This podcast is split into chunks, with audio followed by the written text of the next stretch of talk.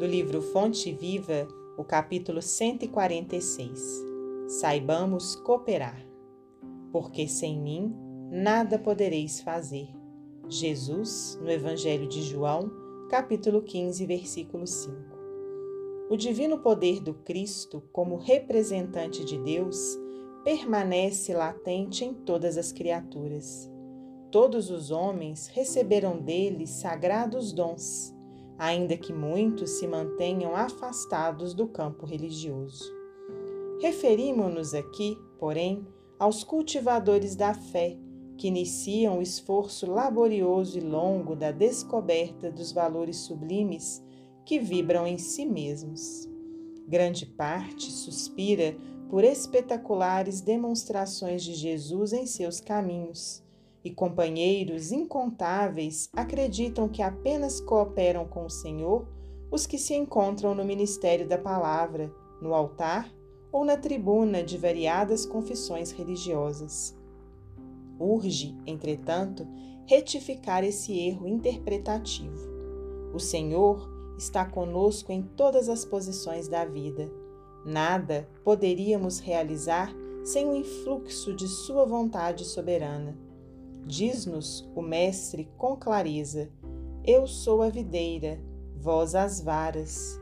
Como produzir alguma coisa sem a seiva essencial?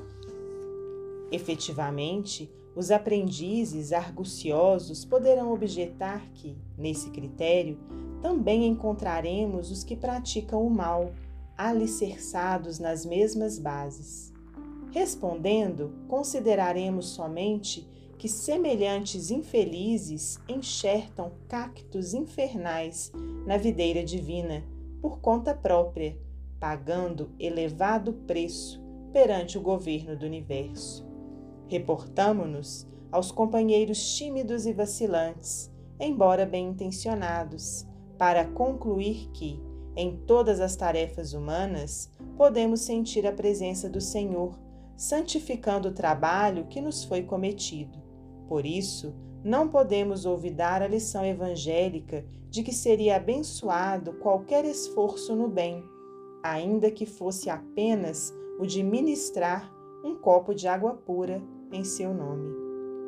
O Mestre não se encontra tão somente no serviço daqueles que ensinam a revelação divina por meio da palavra acadêmica, instrutiva ou consoladora Acompanha os que administram os bens do mundo e os que obedecem às ordenanças do caminho, concorrendo na edificação do futuro melhor, nas organizações materiais e espirituais. Permanece ao lado dos que revolvem o chão do planeta, cooperando na estruturação da Terra aperfeiçoada, como inspira os missionários da inteligência na evolução dos direitos humanos. Saibamos cooperar, desse modo, nos círculos de serviço a que fomos chamados para o concurso cristão.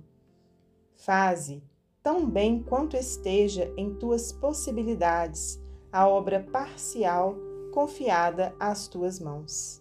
Por hoje, talvez te enganes, supondo servir as autoridades terrestres.